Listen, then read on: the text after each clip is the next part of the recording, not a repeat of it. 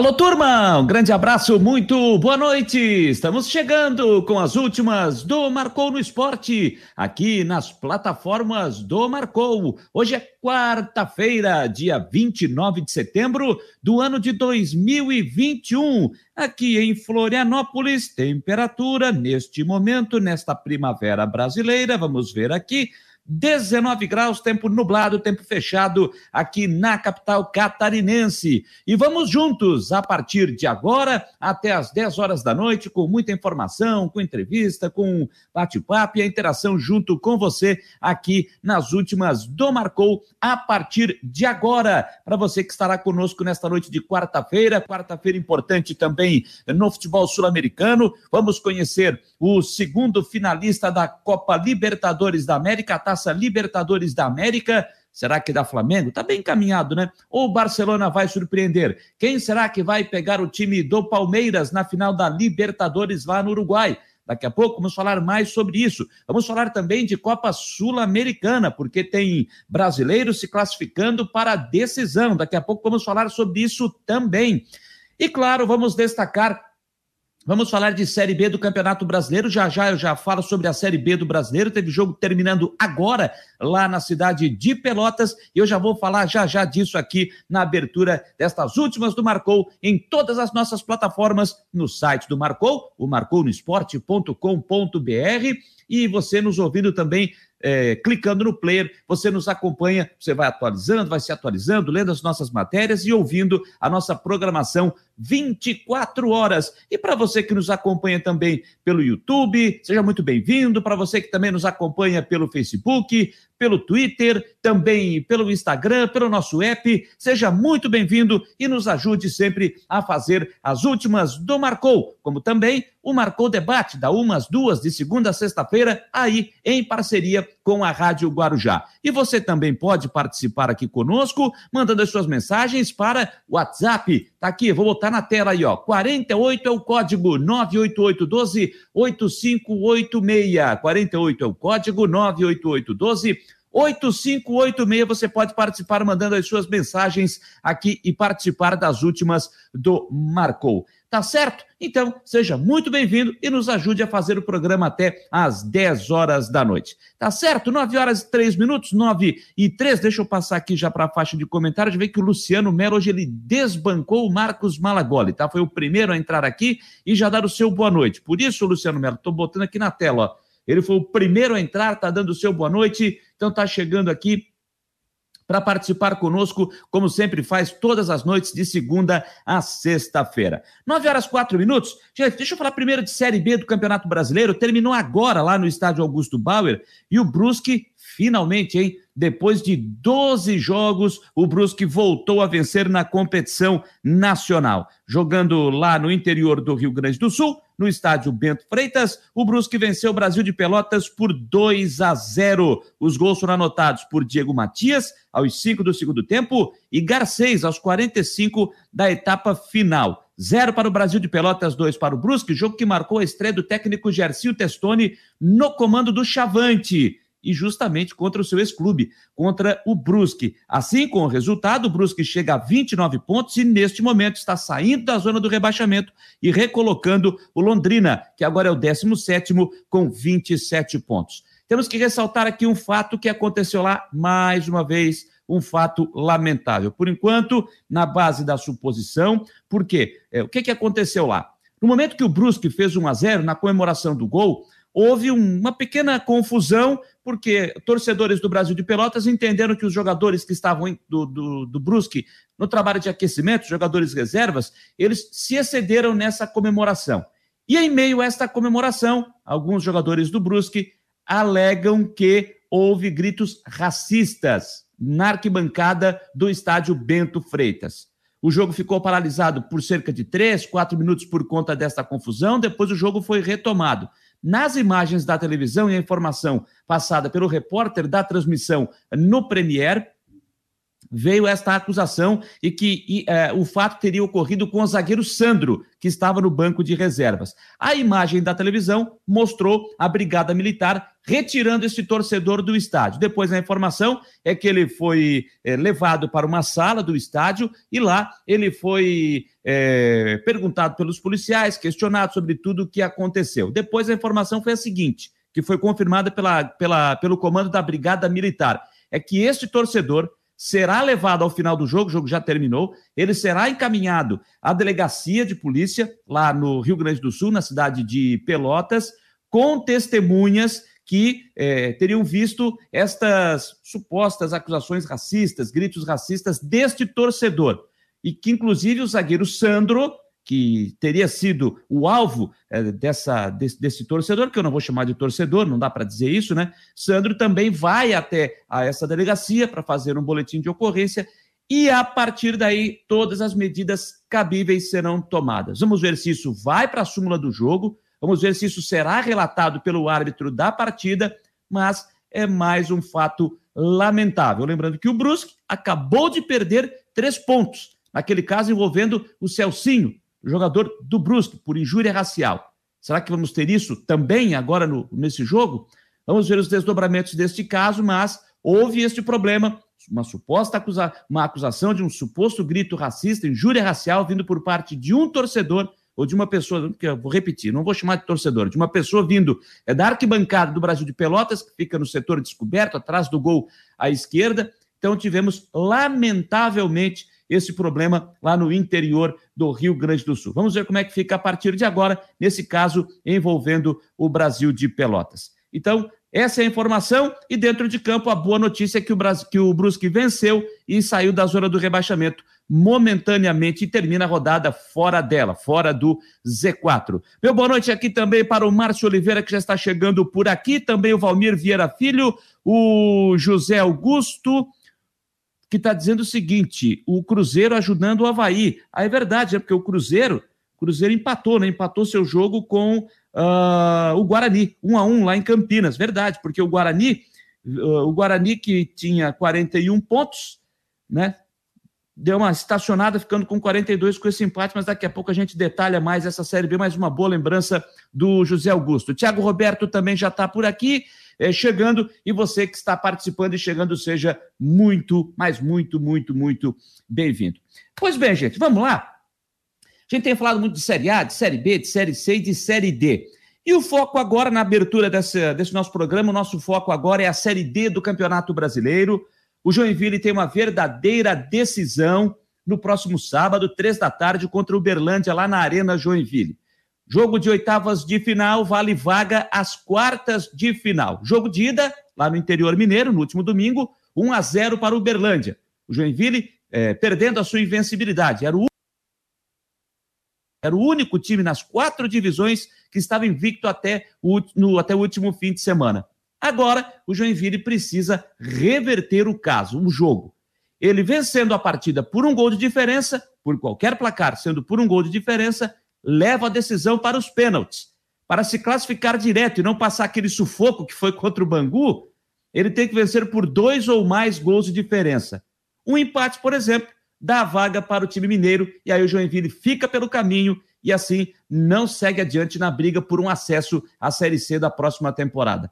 É claro que não é isso que a gente quer. Quero ver o Joinville forte para chegar brigando por uma vaga à Série C do ano que vem. Isso vai fortalecer e muito o futebol de Santa Catarina.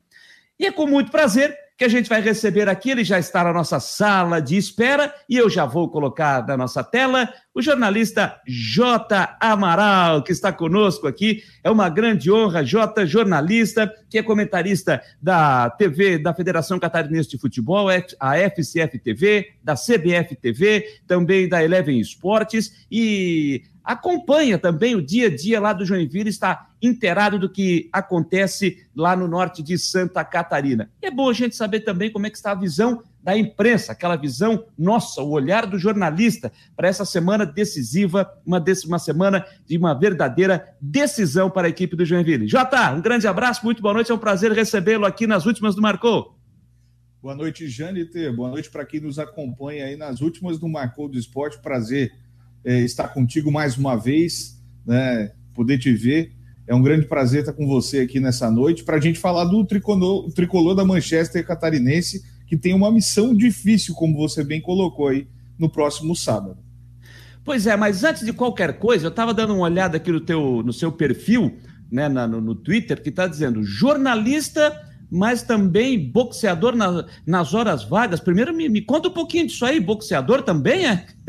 É o meu esporte de prática é, diária, né? Ou tentativa, pelo menos, quando a gente tem um tempo, é o boxe. Né? Eu acabo praticando boxe, tenho formação de arbitragem também é, de boxe. A, a, em alguns eventos da FECA Box tenho atuado aí, mas é, o foco é no futebol e no jornalismo. Então, por isso que só está ali no perfil boxeador nas horas vagas, né? Que não são muitas, né, gente? eu percebo, eu percebo. E aqui, ó, e quem quiser seguir o J Amaral, olha, ele traz sempre boas informações, boas opiniões, está acompanhando tudo, rapaz, não, não, não dorme nunca, eu nunca vi, tá sempre, tá sempre vendo futebol, tá vendo futsal, tá vendo basquete, tá vendo boxe, tá vendo corrida. Quem quiser acompanhar o perfil, tô botando na tela aqui, ó, o perfil do J no Twitter, tá aqui, ó. Tô botando na tela, arroba JAmaralSC. Acessa lá, clica, segue, porque o J Amaral está sempre muito bem informado e é muito bacana acompanhar também as postagens do J no Twitter, ele que está sempre acompanhando o que ocorre no mundo esportivo. J, vamos lá. O Joinville vai ter que reverter, vai ter que fazer uma coisa que ainda não precisou fazer neste Campeonato Brasileiro da Série D. Como é que você está sentindo essa semana do Joinville. Menos mal para o Joinville, que ele teve a semana cheia de trabalho, sem qualquer tipo de, de interrupção para outra competição, enfim, para dar um pouco mais de, eh, de, de tranquilidade né, para o Zago é, arrumar o time, ajustar o que não deu certo no jogo do último domingo, para esse jogo com o Uberlândia no próximo sábado. Como é que você está sentindo esse Joinville para essa verdadeira decisão? A expectativa do torcedor é de que haja uma partida seja realizada uma partida muito diferente, né, pelo, pelo Joinville do que foi no último final de semana, no último domingo. E é muito um clima de muita confiança aqui, Janete. É, torcedores, da imprensa, é, do elenco e da comissão técnica muito confiantes em que, que pode ser revertido. É um quadro que pode ser revertido. É uma missão difícil, é encarado como missão difícil, mas não é encarado como missão impossível até porque o Joinville, durante toda essa campanha da Série D, é, ele fez muito bem o dever de casa. Né? Dentro do, da Arena Joinville, o Joinville sempre foi muito bem. A grande dificuldade do Jack foi contra o Bangu. Né? Teve aquele 1 a 1 precisava de um resultado positivo, de uma vitória, mas como tinha conseguido o um empate fora de casa, conseguiu com 1 a 1 levar o jogo para os pênaltis, né? e nos pênaltis o destaque para o goleiro Rafael Pascoal, que quem acompanhou viu três defesas, uma bola na trave, e o Joinville passou de fase e encarou o Uberlândia. Mas a expectativa que o clima gerado em torno desse jogo do próximo sábado é de muita confiança. O Joinville com certeza vai, segundo o próprio técnico Leandro Zago, vai para a vitória, vai para jogar, para vencer e vencer bem.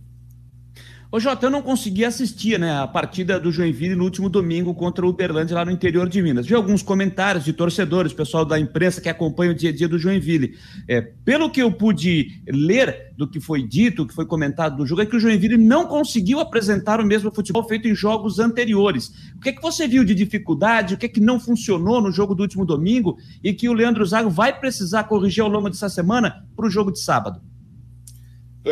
Um, foi uma boa preparação do Uberlândia, né? Eu acho que o Uberlândia conseguiu neutralizar muito bem as principais jogadas do Joinville. Joinville usa, tem um padrão de jogo, tem uma forma de jogar muito, muito já estabelecida pelo Leandro Zago desde que ele chegou no início da Série D. É, e o Chiquinho Lima, que é conhecido aqui em Santa Catarina, passou pelo Atlético Itajaí, passou, jogou em clubes catarinenses também quando foi jogador, é, jogador né? E hoje técnico do Uberlândia ele conseguiu analisar bem, entender bem o jogo do Joinville e neutralizar algumas ações do Jack. Principalmente essa jogada de pontas, essa, esses meia atacantes que jogam bem abertos e procuram depois a referência dentro da área para fechar, finalizando. Então, nessas jogadas que foram neutralizadas, o Joinville não conseguiu encontrar espaços pelo meio e acabou sendo neutralizado. As melhores oportunidades foram dos pés do Renan Oliveira, que o pessoal em Florianópolis conhece muito bem da passagem dele pelo Havaí. Né? O Renan teve duas oportunidades, dois chutes, um no primeiro, um no segundo tempo. o Rafael Robalo, que também já passou pelo futebol catarinense, disputou o campeonato catarinense, se não me engano, o último pelo Exílio Luz, goleiro do Exílio Luz, o Rafael Robalo aparecendo muito bem, fez duas boas defesas. Foi um jogo de ocupação de espaços, gente. As duas equipes procurando ocupar melhor os espaços. O Berlândia se deu melhor, estava jogando em casa, conhecia os atalhos lá do Parque do Sabiá, e agora é a vez do Joinville mostrar que conhece os atalhos da Arena Joinville e reverter essa, esse placar desfavorável de 1 a 0 no próximo sábado. E daquilo que você viu do adversário, né, do Uberlândia, o que que o Joinville vai precisar cuidar, vai ter que, vai ter, que ter aquela atenção especial para não ser surpreendido dentro de casa? É um time que toca muito bem a bola, tem muita aproximação, gosta de jogar principalmente nas costas dos laterais do Joinville, procurou muito isso. Joga nas costas do Edson Ratinho, nas costas do Renan Castro, força essas bolas para poder ter progressão para o ataque é, e tenta também, em alguns momentos, centralizar o jogo para poder chegar no ataque. O Joinville vai precisar ter um meio-campo muito sólido e uma marcação muito forte. Tentar pressionar mais a bola na saída de jogo do Uberlândia, coisa que não conseguiu fazer tanto no jogo de ida. Então vai precisar fazer um pouco mais nesse jogo de volta. Dentro de casa, pressionar mais a saída de bola, tentar roubar a bola já no campo ofensivo para poder já recuperar e sair para o gol. O Joinville vai, vai ter que fazer um jogo com uma postura tática talvez um pouquinho mais agressiva do que foi lá em Uberlândia. O Joinville tem alguém que está fora, tem algum problema aí para o jogo de ordem médica, suspensão, alguém que vai desfalcar, vai dar aquela dor de cabeça para o Zago, não? A princípio, o Zago conta com todos os atletas, né? A exceção dos que estão é, cedidos para a Copa Santa Catarina. Mas são poucos os jogadores que saíram para a Copa Santa Catarina, se não me engano, o zagueiro Iago, só alguns jogadores mais jovens, mas o elenco completo para o próximo sábado com o Leandro Zago, contando com todos eles. É, você falou aí né, que tem sentido o grupo do Joinville muito confiante para reverter esse resultado no jogo do próximo sábado. Mas naquele teu andar aí pelas ruas, no teu dia a dia em Joinville, no contato que você tem com o torcedor do Joinville, como é que você está vendo essa confiança do torcedor? Ela está grande, acreditando que o Joinville vai conseguir passar para aí sim chegar naquela fase que vai valer o acesso? Ou o torcedor está meio assim com aquela pulga atrás da orelha? O torcedor tem aquele, aquela ansiedade que é natural do torcedor, né? É, de, de expectativa pelo jogo, mas todos confiantes, muito confiantes, porque viram um trabalho bem executado ao longo da Série D. Né? É, o Joinville era um dos únicos, como você colocou aí no começo da sua transmissão, né? O, dos, o único time invicto nas quatro séries é, no Brasil e fez uma, uma grande campanha na primeira fase. No mata-mata está tendo um pouquinho mais de dificuldade. Né? Nos pontos corridos foi muito bem. O mata-mata um pouco. É porque o mata-mata é, é, natural que as equipes não se abram tanto para o jogo, né? Venham mais fechadas, jogam mais fechadas. O Joinville vai ter que mudar a sua perspectiva de, na forma de jogar para poder encarar, mas o torcedor está confiante. Tem esse quê de ansiedade? Claro, natural mas confiante de que o Joinville possa passar para a próxima fase. E aí são mais dois jogos, dois jogos para o acesso, que é o que o torcedor do Jack quer muito, é o acesso à Série C do próximo ano. Agora, andado é um, fato bem curioso, né, Jota? Nós estamos conversando com o Jota Amaral, jornalista, comentarista do norte de Santa Catarina. É um fato bem curioso, né? O Joinville perdeu a partida para o Uberlândia no último domingo, e em caso de empate no jogo de sábado, o Joinville se despede da competição.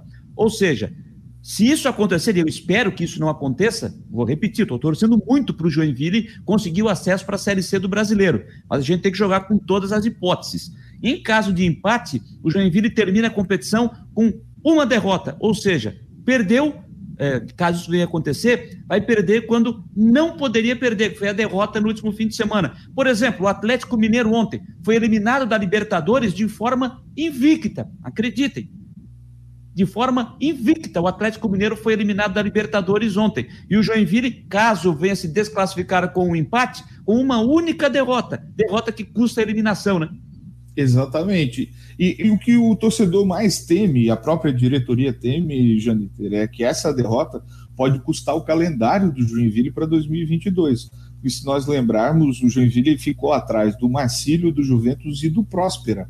O Joinville não garantiu vaga para a Série D de 2022. Então, é, esse jogo tem uma importância muito grande para o Joinville, pensando no próximo ano.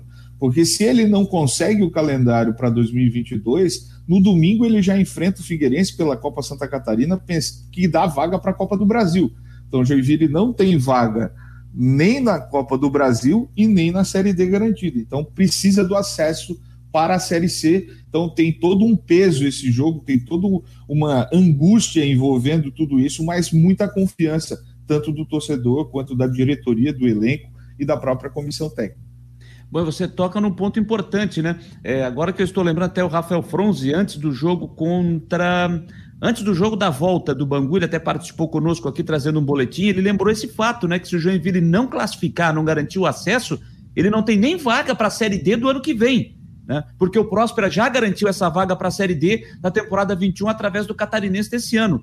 Então, se ele não conseguir subir o Joinville, ele vai ter que buscar essa vaga na Série D através do Catarinense de 22, né? É, mas o Catarinense 22 acho que só garante para 2023, né? Ah, é verdade, bem lembrado. Então ele fica sem vaga, ele, ele, ele, fica, ele não joga o Campeonato Brasileiro, bem lembrado, né? Se ele não subir. Se ele não subir, não tem calendário nacional, que seria uma lástima ah, para Santa Catarina. Que coisa para a história do Joinville, que pressão! E, e, garanto que isso, a pressão aumenta ainda mais, ainda mais, visando o calendário, principalmente na, na, na questão financeira para 2022, né, Jota? Exatamente. Você tem, você não tendo calendário, você tem uma fuga de patrocinadores, você tem uma fuga de investimentos do clube, o clube acaba reduzindo muito o seu tamanho, né, porque vai disputar apenas os campeonatos regionais. Né? Então, o Joinville encara esse jogo do próximo sábado como uma decisão, mas uma decisão é, de um tamanho com D maiúsculo, vamos dizer assim, com um tamanho Verdade. muito grande, porque envolve muita coisa, né? envolve 2022 inteira para o Joinville. Eu ia te fazer um questionamento aqui, vou fazer, né, mas eu quero aproveitar porque o Eduardo Samarone Machado, nosso internauta que está aqui, está fazendo essa pergunta até para a gente explicar, né? Não vai ter público no jogo na Arena, né? apesar de já estar liberado para a Série D, foi liberado já para os jogos de ida, mas na Arena não terá público. Por quê? Não teve público lá em Uberlândia. E aí, para que você possa ter uh, o acordo uh, feito, em mata-mata tem que ter público tanto na ida como na volta. Como Uberlândia não teve a presença do público, o Joinville não pode ter público na arena. Então é jogo com portão fechado, o torcedor não vai poder acompanhar, né? Exatamente, exatamente. Não tem público porque a CBF alega a questão da isonomia, né? Sim. Você precisa ter público no, jogo de ida para ter público no jogo de volta, ou vice-versa, né? É, os dois, os, as duas equipes até tinham um pré-acordo, mas parece que as questões sanitárias mudaram em Uberlândia, e aí a CBF acabou vetando, porque o Uberlândia alegou que não poderia abrir as, os portões é, do Parque do Sabiá no jogo de ida, então acabou que afetou também a situação para a Arena Joinville, afetou para o Joinville e não pode ter público. Seria um fator é, determinante, talvez, a presença do público no estádio para dar aquela força a mais, né? a presença do, do 12 jogador, do grito da torcida. Mas eu tenho certeza que as torcidas organizadas, que sempre fazem a recepção do time, na chegada no estádio, ficam ali no entorno, mesmo não tendo acesso ao estádio, vão dar esse, esse gás, né, essa força, esse empurrão que o Joinville precisa para o acesso à Série C. Sabe quem está chegando aqui na nossa live mandando um grande abraço? Está dizendo o seguinte: um prazer poder assistir os dois amigos tão talentosos. Sucesso, manda um abraço a ele e tenho certeza que você vai mandar um abraço a ele, porque vocês ficam lado a lado quase todos os finais de semana. Douglas Martins, narrador. Tá te mandando um abraço aqui, rapaz. Um abraço para o Douglas, porque Douglas, a gente trabalha bastante aí no futsal, né? Federação Catarinense de Futsal, Federação Catarinense de Futebol e também na CBF TV, né? Eleven Sports aí fazendo as transmissões. A gente está junto aí em bastante, envolvido em bastante transmissões aí, sempre lado a lado, dividindo a cabine. Um abraço para o Douglas. Ô Jota, queria uma avaliação sua do trabalho do Leandro Zaga. Umas três semanas aproximadamente, acho que foi isso. Eu fiz um, uma entrevista, um papo especial para o site do Marcou no Esporte aqui com ele. E achei muito interessante as ideias do treinador, a conversa com ele, um treinador jovem, com ideias novas para o futebol. Achei muito bacana a entrevista e aquilo que ele apresentou. Agora, você aí está tendo a possibilidade de ver esse trabalho, ver o resultado em campo. Que avaliação você faz desse trabalho do Leandro Zago? Até agora o resultado é positivo. Se nós formos olhar para resultado, único exclusivamente, por enquanto o resultado é positivo. Pode ser que lá no sábado, é, claro que nós não queremos, a gente bate na madeira aqui, né? Com o Joinville desclassificado, haja uma nova avaliação do trabalho do Zago. Mas até aqui é um trabalho muito positivo. Mudou a forma de jogar do Joinville. Se nós olharmos para o catarinense, que era comandado lá pelo Eutrópio, né, Vinícius Eutrópio, pelo Felipe Sampaio, quando o Eutrópio teve aquele problema de saúde, que era o auxiliar do Eutrópio, a gente olha para o Joinville do catarinense, a gente vê uma forma de jogar hoje totalmente diferente. É um, o, o Leandro Zago ele prepara a equipe do ataque para a defesa. Ele sempre é, é, é, de uma maneira diferente de trabalhar de uma geração nova, como você falou, de treinadores que tem chegado para mudar o, o, a forma de pensar o futebol brasileiro. Né? Ele é professor da CBF, inclusive o, o Leandro Zago, da ministra cursos de, das licenças na CBF, conhece profundamente o futebol né? e tem tentado passar esse conhecimento, né? esse, é, aquilo que ele que ele vê no, no estudo, no, nas letras, para o campo. É claro que tem dificuldades, às vezes, na execução, porque a gente não trabalha com máquinas, trabalha com ser humano, né? e às vezes uma execução ou outra não sai exatamente como esperado. Mas o Joinville tem hoje sim um trabalho muito positivo, né? e a gente precisa. Aí eu volto a bater na, na tecla. Né? Até semana passada, era o único clube invicto nas quatro séries do Brasil. Né? Então faz um trabalho interessante o Leandro Zago em Joinville e mostra a sua cara para o futebol brasileiro, porque até chegar a, em Joinville ele não tinha passado profissionalmente por nenhum clube como técnico. Foi uma aposta da diretoria joinvilense, da diretoria do Tricolor, trazer um treinador jovem para fazer algo diferente na, na, na busca pelo acesso à Série C. Bom, quero aproveitar a sua, a sua presença aqui, Jota, te perguntar também agora do saindo do time principal para o time da Copinha, porque domingo o Joinville vem a Florianópolis para pegar o Figueirense às três da tarde no estádio Orlando Scarpelli pela terceira rodada da competição. É, como, é que tá, como é que está esse time da Copinha? Você já teve oportunidade de acompanhar, ver esse time jogando na competição? Sim, assisti dois jogos daí, do Joinville, contra os dois jogos que, foi, que fez, né, contra a Caçadorense e contra o Havaí evoluiu muito do primeiro jogo para o segundo, porque teve um elenco um pouco recheado com jogadores que fazem parte do time que hoje disputa a Série D. Né? A diretoria do Joinville não gosta da, da nomenclatura time principal, elenco principal e elenco secundário. Diz que é um Sim. time só.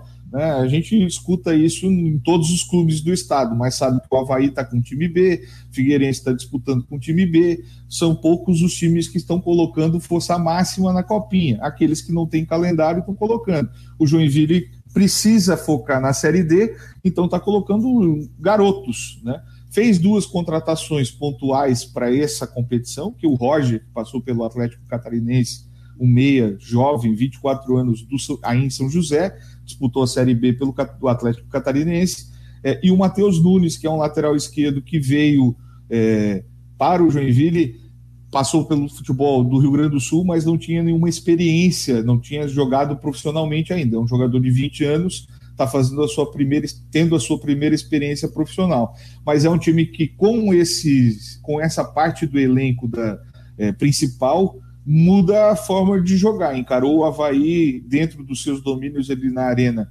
muito bem. O Havaí teve um né, sucesso com o gol marcado, mas envolveu uma polêmica aí de uma penalidade no final do jogo. O Joinville reclamou bastante, né? É, então saiu dali com aquele empate 1 a 1 Joinville e Havaí, e a derrota para Caçadorense, que era uma, foi uma derrota um pouquinho mais amarga para o Joinville, porque estava empatando, tomou o gol no final do jogo, né? E aí aquele gol no final do jogo é, e ainda teve também a polêmica do pênalti também não marcado lá em Caçadora, então há muita reclamação. Mas o Joinville vai enfrentar o Figueirense tentando jogar de igual para igual, independente do elenco que tiver. Né? Vai para a copinha é, independente, porque vai jogar no sábado, não tem condição de botar o elenco principal para jogar no domingo. Então devem ir os garotos aí do sub-20 e essas contratações pontuais que não estão no elenco da Série D. É, o Joinville que perdeu na estreia para Caçadorense lá em Caçador por 2 a 1 Hoje foi a vez do Criciúma, né? Daqui a pouco a gente vai falar mais sobre isso. O Criciúma perdeu é, para Caçadorense, para, para Caçadorense hoje 1 a 0 uh, jogando lá no Carlos Alberto da Costa Neves. Então, o, com, com essa garotada, caso o Joinville passe adiante na Série D do Brasileiro, vai ser esse time alternativo que o Joinville vai continuar utilizando. Você consegue ver esse time eh, com possibilidade de brigar eh, por título da Copinha? eu, eu acredito que por conta da, da, da hoje, da forma como o Marcílio está encarando a competição, o Ercílio Luz está encarando a competição com seus elencos principais, né? A própria Caçadorense, que está investindo bastante, se não me engano, trouxe seis ou sete jogadores recentemente aí para compor esse elenco da Copa Santa Catarina. É, e aí, o, correndo por fora, ainda tem o Juventus em Jaraguá, que também está com o elenco principal disputando uh, a Copinha. É, acho muito difícil, se o Joinville não der uma mesclada no elenco, é, a classificação chegar, por conta desses dois resultados iniciais. Né? Se tivesse dois resultados positivos nos dois primeiros jogos, talvez né, tivesse uma situação diferente lá na frente. Mas nada é impossível, né? Classificam quatro, vão para a semifinal e depois disputam lá na final a vaga para a Copa do Brasil. Pode ser que o Joinville consiga chegar entre os quatro. Isso vai depender da sequência da competição e passa muito por esse jogo contra o Figueirense. Esse jogo do Figueirense pode ser uma divisão, aí, um divisor de águas, como a gente fala, né? Um divisor de águas para as pretensões do Joinville na Copinha. Jota, para a gente fechar essa nossa conversa, eu quero sair um pouquinho do futebol, porque eu sei que você também acompanha muito futsal, você já lembrou aí, transmitindo jogos pela TV da, da Federação Catarinense de Futebol de Salão, é, mas não falar do futsal catarinense, falar do Mundial de Futsal, né? Hoje eu vi você postando também algumas coisas no Twitter, eu vi o jogo hoje da Seleção Brasileira, é, infelizmente o Brasil perdeu por 2 a 1 hoje para a Argentina na fase semifinal, e está fora, vai ficar na disputa pelo terceiro lugar. O que, que lhe pareceu a seleção brasileira nesse Mundial de Futsal e no jogo de hoje, que até apesar da derrota, erros pontuais, mas pelo menos do meu ponto de vista, eu acho que até a seleção brasileira não fez um jogo ruim, mas ficou fora. É, eu analisando hoje o jogo de hoje para a gente falar do mundial, né? O jogo hoje o Brasil foi superior, né? é, não venceu a Argentina por conta de uma grande atuação do goleiro do Sarmiento né, e a forma como o, o, técnico argentino conseguiu postar ali defensivamente a seleção argentina. É, falhou na, nos dois gols, né, duas bolas que não pode tomar ali, aquela bola de passe de goleiro é, chegando lá na frente no lançamento. Precisava estar um pouquinho mais atento na marcação no segundo gol, é, mas não conseguiu superar. Né, demorou muito para pensar no jogo coletivo. Hoje o Brasil tentou muito jogo individual em alguns momentos, e aí acabou não conseguindo superar a Argentina. Mas olhando num aspecto geral na competição, a seleção brasileira foi muito bem, pensando até por conta das dificuldades que teve. Né? O Brasil não teve é, como treinar, passou por esse período da pandemia, esse ciclo até a Copa do Mundo foi muito difícil para a seleção brasileira. É, foi uma preparação de apenas um mês na estrutura da CBF, que a CBF resolveu abarcar, abraçar o futsal de vez, né? Então passou ali por, pela estrutura da CBF, conseguiu viajar, fazer alguns amistosos e chegou muito bem. Chegou com um elenco que já se conhecia, algumas peças que chegaram, como o, o Ferrão, que não tinha disputado o último Mundial, disputou esse Mundial, foi bem também nesse Mundial, mas agora vai passar por um ciclo mais tranquilo. Acho que a seleção não pode baixar a cabeça. É, quem joga futsal é, nesse, nesse time disputou essa Copa do Mundo precisa chegar aqui no Brasil, ainda tem a disputa do terceiro lugar e acho que vai ser nossa. O Brasil vai conseguir esse terceiro lugar, mas precisa chegar aqui no Brasil com a cabeça erguida. Levantar a cabeça e mostrar, nós fomos lá apesar das dificuldades e representamos muito bem nosso país e agora nós vamos para um próximo ciclo de três anos, que será um ciclo mais curto, vamos mais fortes, vamos chegar com uma estrutura melhor e com uma seleção para buscar aí é, o Octa para alguns o Hexa para outros, depende de quantos campeonatos que você considera é, de conquistas no futsal brasileiro. Lembrando que o Brasil foi eliminado pela atual seleção campeã do mundo, né? A Argentina, que foi campeã em 2016, jogando na Colômbia, em cima da Rússia. A Argentina que eliminou a Rússia na fase anterior. Jota, Quero te agradecer demais, cara, a tua disponibilidade para conversar conosco aqui nas últimas do Marcou, nas nossas plataformas aqui do Marcou, falar um pouco do Joinville, que tem essa missão duríssima no jogo com o Uberlândia no próximo sábado, buscando vaga a próxima etapa da Série D do Campeonato Brasileiro, e um pouquinho também do time da Copa Santa Catarina, Joinville, que é o adversário do Figueirense no próximo domingo, três da tarde, aqui em Florianópolis. A gente fica sempre à disposição aqui e a gente vai conversando ao longo do ano, porque tem muita coisa para rolar e tomara que o Joinville siga adiante para que a gente continue continue falando do Joinville, brigando por acesso para a Série C do Brasileiro. Jota. Eu que agradeço, Jâniter, a tua teu convite, né, para estar tá aqui hoje à noite para a gente conversar um pouquinho de tudo aí, né, de futebol, é, conversar até falamos até de boxe aqui, né, falar de futsal. É, a gente está à disposição aqui também quando precisar para falar de futebol, precisar de alguma informação, estamos à disposição e tomara que o Joinville consiga a classificação é, no próximo final de semana, se manter vivo na Série D, para daqui a pouco a gente comemorar o acesso à Série C e o futebol catarinense cada vez mais forte e mais bem representado, que é o que a gente precisa, né, Jâniter? É verdade, a gente precisa muito crescer com o futebol de Santa Catarina no cenário nacional de novo. 2015, quatro times na Série A. Depois disso, quando é que nós vamos ter de novo quatro times catarinenses na primeira divisão? Vai demorar. Vai demorar, mas tomara que esse momento se repita. Jota, grande abraço, muito boa noite aí e uma ótima noite de futebol, porque tem bola rolando já pela Libertadores. Já saio daqui já vou direto para frente da TV. Um abraço, GNT. Grande abraço, Jota. Obrigado pela participação. O Jota Amaral, lá de Joinville, conversando conosco, batendo um papo sobre o Joinville, que é o adversário do Figueirense na Copinha, mas o Joinville que tem esta verdadeira decisão no próximo sábado, três da tarde, na Arena para valer vaga a próxima fase. Ainda não vai, não é acesso, tá? ele precisa seguir, passar pelo, pelo Uberlândia, aí sim, na próxima fase, jogo de ida, jogo de volta, e aí quem se classificar estará subindo para a Série C da próxima temporada. 9 horas 37 minutos, 9 e 37. Já que falei de, de, da Copa Santa Catarina, deixa eu aproveitar aqui e já trazer, porque hoje nós tivemos a abertura da rodada de número 3 da Copa Santa Catarina e o Criciúma, citei aqui, acabou sendo derrotado para Caçadorense, perdeu pelo placar de 1 a 0 lá na cidade de Caçador. O único gol da partida foi marcado pelo Ayala, depois de uma cobrança de pênalti, que foi muito contestado. O Criciúma entende que o pênalti não aconteceu. O árbitro do jogo foi o Fernando de, é, o Fernando Miranda, aqui de Florianópolis. E após a partida, o técnico Luciano Almeida o auxiliar técnico, né? Porque ele que está comandando o time nessa Copa Santa Catarina, fez uma avaliação da atuação do time e a segunda derrota em três jogos na Copinha. A gente teve dois tempos é, distintos. Primeiro tempo totalmente do adversário. Né? Demoramos para encaixar a marcação, demoramos para acordar, demoramos para jogar. Né? E no primeiro tempo o adversário foi melhor. No segundo tempo a gente voltou bem melhor. Né? A gente criou tanto pela direita quanto pela esquerda né? Poderíamos ter é, aberto o marcador ainda antes do, do adversário, né? criamos chances, é, mas o responsável sou eu. Né? A derrota, é, quando tem esse tipo de, resultado, eu sou o responsável. A gente tem que trabalhar mais, né? caprichar nas finalizações, né? treinar a finalização para que no próximo jogo a gente possa sair com os três pontos. A derrota veio num pênalti que não houve, mas você esperava mais da sua equipe? Se decepcionou?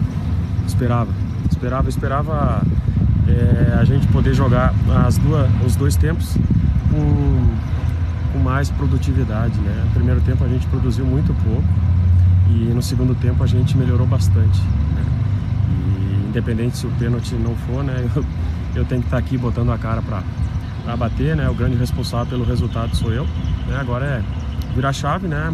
Já pensar já na Série C. Preocupa a situação em uma competição curta como é a Copa Santa Catarina, duas derrotas em três jogos? Preocupa porque vai afunilando e a gente vai deixando de somar pontos. E mesmo jogando por fora de casa, né? É, a gente tem que se impor, tem que procurar jogar melhor para poder trazer o resultado para a gente. Teve algo de bom que dá para tirar dessa partida? Eu gostei dos garotos que entraram, né? No segundo tempo, é, eu acho que mostraram personalidade, qualidade, né? E isso quem só tem a ganhar é o, é o Paulo com mais opções, o clube, né? Porque está formando atletas aí de qualidade você, é, vocês da imprensa né, pedem muito que uh, o próprio torcedor, que a gente possa utilizar a base o quanto mais possível e a gente está tentando, né, com, no tempo certo, inserir esses garotos. Aí o auxiliar técnico do Criciúma, Luciano Almeida. Eu até queria dar uma atualizada na Copa Santa Catarina, mas eu não sei o que está acontecendo com o site da Federação Catarinense de Futebol. Isso já aconteceu ontem. É, durante o dia está funcionando, chega à noite o site sai do ar.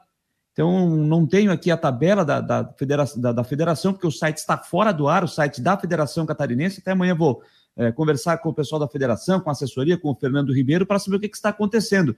Durante o dia ela está no ar, a página da federação, e à noite ela está saindo do ar. Então não tem como eu pegar aqui classificação atualizada, enfim, no site da federação por conta disso, né? Só posso dizer então hoje que o a Caçadorense eh, venceu o Criciúma por 1 a 0.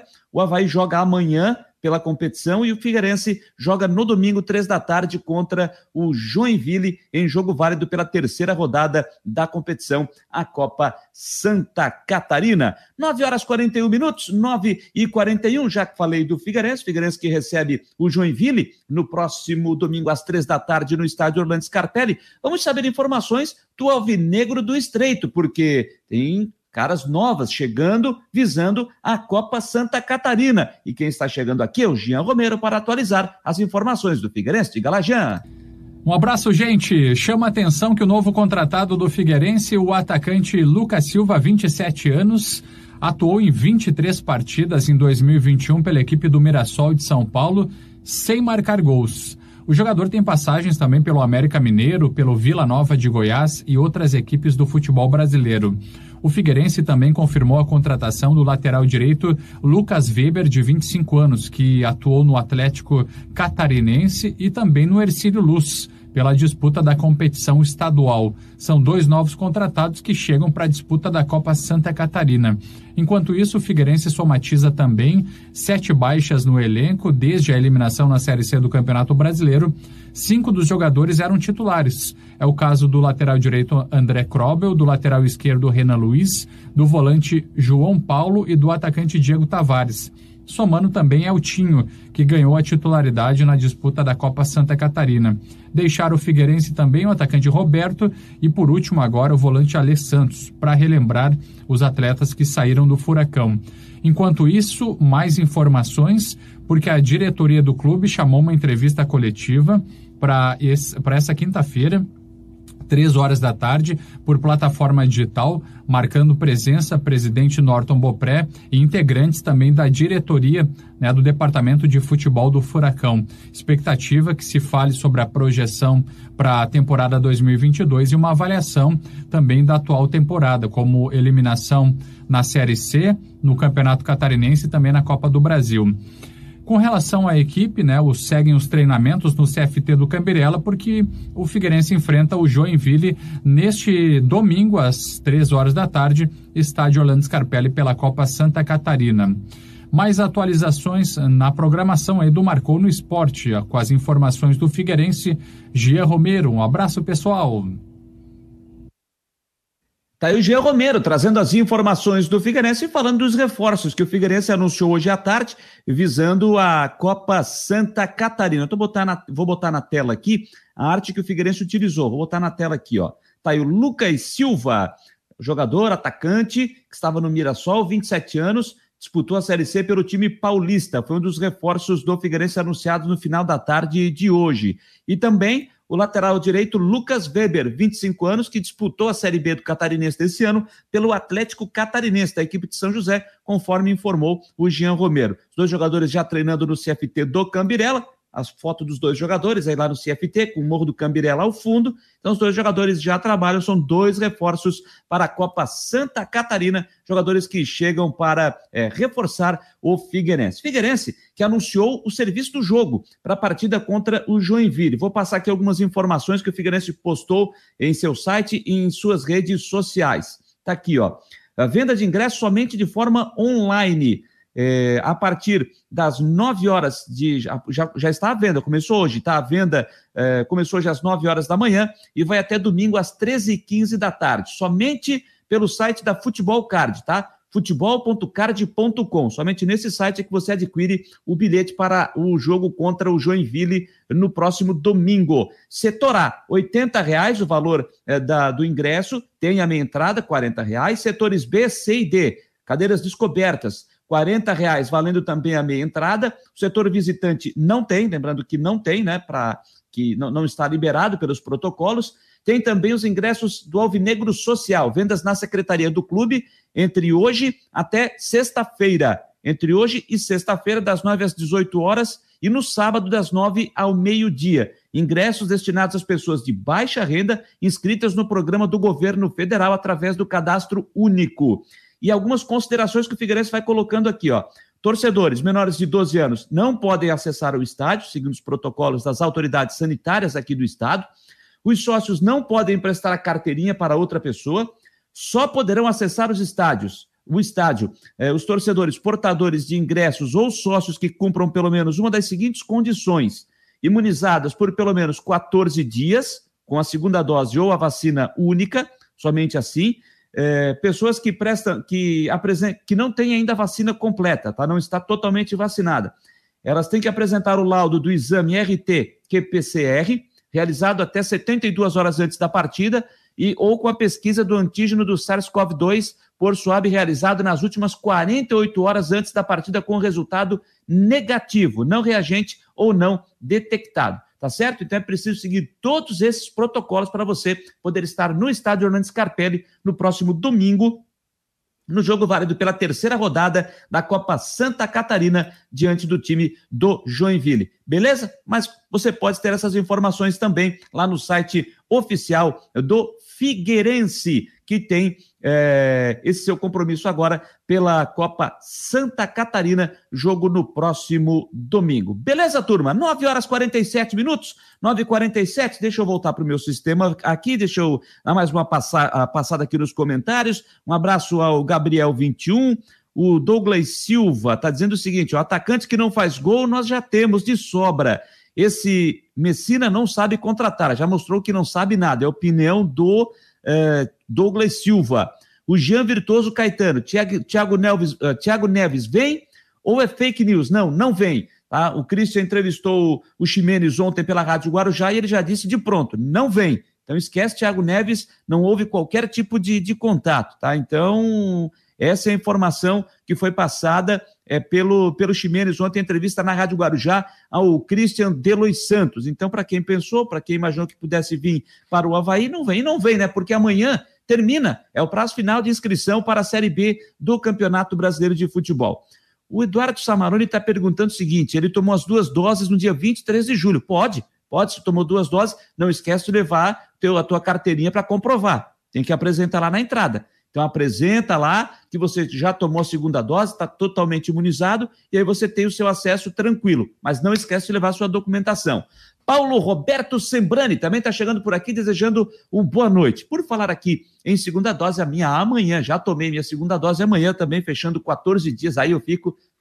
Ah, enfim, totalmente imunizado. Que beleza, minha gente, que beleza. Que beleza também é Ronaldo Coutinho, homem do tempo, que já está chegando aqui para Imobiliária Steinhaus para trazer as informações. O que será que nos reserva para esta quinta-feira e para os próximos dias?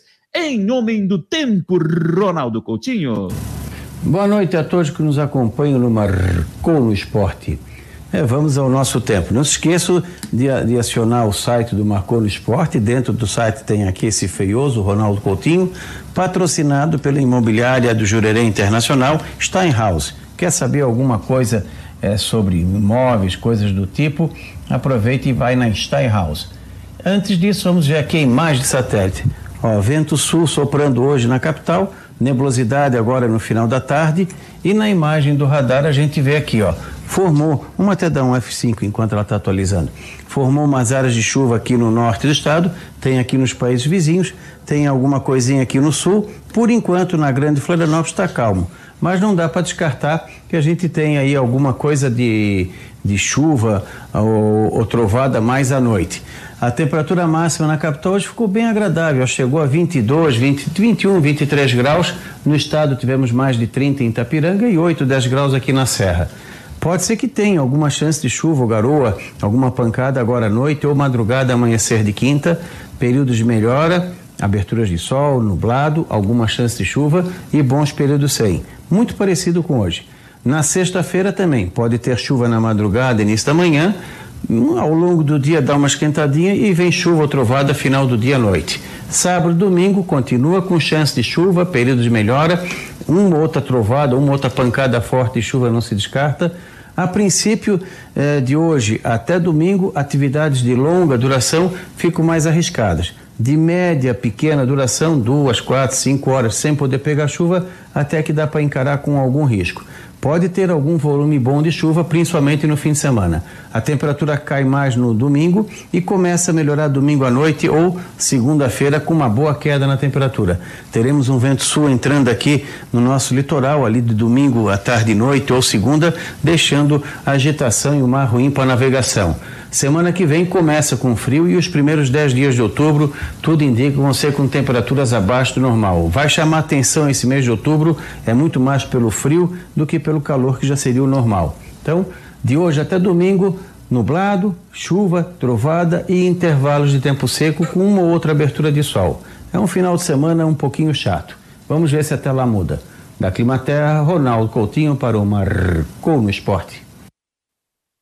Valeu, Ronaldo Coutinho. Alô, Fabiano Linhares. Prepara aquela japona, porque outubro vai ser de temperatura baixa, é o que informa o Ronaldo Coutinho. Gente, Libertadores da América fase semifinal, jogo de volta lá em Guayaquil. O Flamengo faz o seu gol, hein? Bruno Henrique, 17 do primeiro tempo. Flamengo que já venceu o primeiro jogo por 2 a 0 tá abrindo 1 a 0 então Flamengo se encaminhando para a decisão da Libertadores para encarar o Palmeiras no dia 27 de novembro, lá no Estádio Centenário, em Montevidéu, no Uruguai. 1 a 0 para o Flamengo lá em Guayaquil, o gol do Bruno Henrique.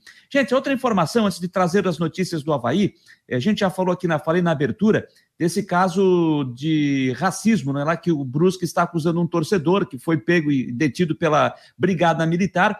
Eu estou vendo aqui no Twitter, o Rodrigo Santos está trazendo a informação que o zagueiro Sandro e o lateral Edilson do Brusque estão indo para a delegacia em Pelotas. Edilson ouviu a ofensa racista dirigida a Sandro e chamou imediatamente o delegado do jogo no Bento Freitas. Uma pessoa foi eh, detida. Conforme a gente já falou aqui, a imagem da televisão mostrou o momento que esse torcedor foi detido e retirado da arquibancada pela Brigada Militar. Então, o Sandro está indo para, para a delegacia, junto com o Edilson e o staff eh, do Brusque, para esse caso, mais uma vez, lamentável. Lamentável a gente ter que estar discutindo de novo caso de racismo. De novo, o Brusque perdeu três pontos agora. Vamos ver como é que vai ser o procedimento, se isso vai para a súmula, no caso do Brasil. O Brasil que tem 16 pontos, está com uma vida complicadíssima para permanecer na Série B do Campeonato Brasileiro para a próxima temporada. 9:53. Vamos lá com as informações do Havaí, que jogou ontem, venceu Londrina 2 a 0, entrou no G4 e agora já passa a pensar no Botafogo, que é o adversário no próximo sábado às 7 da noite lá no Rio de Janeiro. Botafogo que está em campo agora, hein? Para quem quer ver o Botafogo, está jogando lá em Salvador contra o Vitória no Barradão Jogo no primeiro tempo, começou às nove e meia, o jogo está 0 a 0 E o Christian de Los Santos está chegando com as informações do Leão da Ilha. Fala, meus queridos amiguinhos, informações do Havaí, trazendo últimos detalhes e, claro, a grande expectativa nessa semana em relação a Bruno Silva. Né? Será que o jogador vai ser liberado para o jogo contra o Botafogo? A informação é que ele teve um problema no joelho, né? que é recorrente, e ele, na verdade, foi poupado, né? ele foi poupado para recuperar tempo, porque o Havaí acreditava que, teoricamente, o jogo contra o Botafogo seria um jogo mais difícil né, do que o que foi com Londrina, e teoricamente, né, né, isso faz sentido. Claro que quando a bola rola, tudo muda. Mas faz sentido sim. Então, Bruno Silva preservado. Vamos aguardar aí os treinamentos para ver se ele retorna. O Havaí treina ainda amanhã e depois na sexta-feira. Treina de manhã e na sexta-feira mesmo já embarca né, para o Rio de Janeiro. Então, o time embarca na sexta-feira, sábado, confronto contra o Botafogo. O Serrato, esse com certeza está fora, né? Porque pelos protocolos de saúde, o jogador tem que ficar afastado 10 dias, né? Testou positivo para Covid, então é basicamente certo que o jogador está de fora, está de fora então. E também saber se não teve mais nenhuma baixa aí de última hora. Às vezes um jogador pode sentir alguma coisa na reapresentação, ou até mesmo como aconteceu com o Serrato, né? Um caso de testar positivo para Covid-19.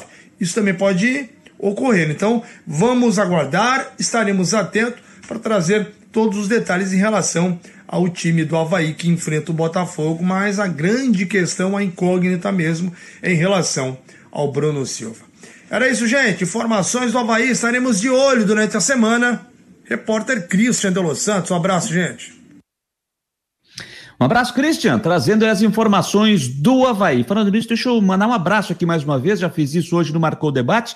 Um abraço ao Marquinhos Santos, dirigente do Havaí, hoje na diretoria de futebol, e também ao técnico Claudinei Oliveira. Os dois estão de aniversário hoje. Parabéns aos os dois integrantes do Havaí, o Marquinhos, que é ídolo da torcida havaiana, completando 40 anos no dia de hoje, o Claudinei Oliveira completando 52 anos de vida. Então, parabéns aos dois profissionais, o Marquinhos e também ao Claudinei. E também um abraço ao Marciano Regis, companheiro de rádio lá da cidade de Blumenau, também é, completando mais um ano de vida nesta quarta-feira, hoje, dia 29 de setembro. Beleza? O é, que, que eu ia dizer mais aqui, gente? Está é, passando a. É, eu tinha pego aqui uma informação, mas eu já vou passar adiante. Eu, deixa eu ver o que, que está acontecendo. Me perdi todo no sistema, normal, normal, não se importe com isso, isso é normal. Antônio Francisco Bittencourt, boa noite. Atacante? Que pergunta, não sei, atacante? Não, não entendi essa sua aqui, Antônio Francisco Bittencourt. É, se atacante é do Figueirense você está falando? Depois dá mais um toque aí, porque eu não entendi a tua, o teu questionamento aqui, né? É, eu não entendi o teu questionamento para poder até saber onde é que eu, onde é que, onde é que você está, o que, que você está perguntando aqui.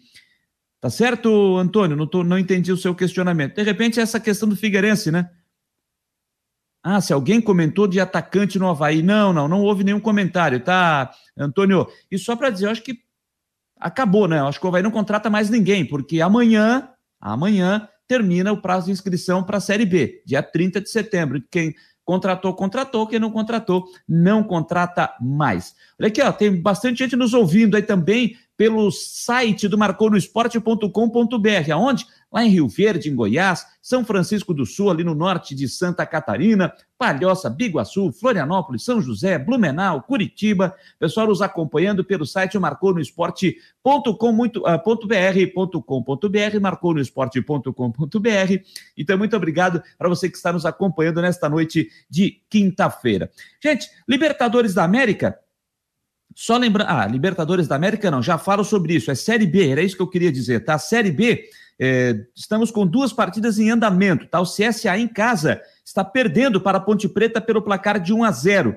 O Rafael Santos, aos 14 minutos, o jogo começou às 9h30, fez o gol da Macaca Campineira. Zero para o CSA, um para a Ponte Preta. E lá em Salvador segue no primeiro tempo, zero para o Vitória, zero para o Botafogo.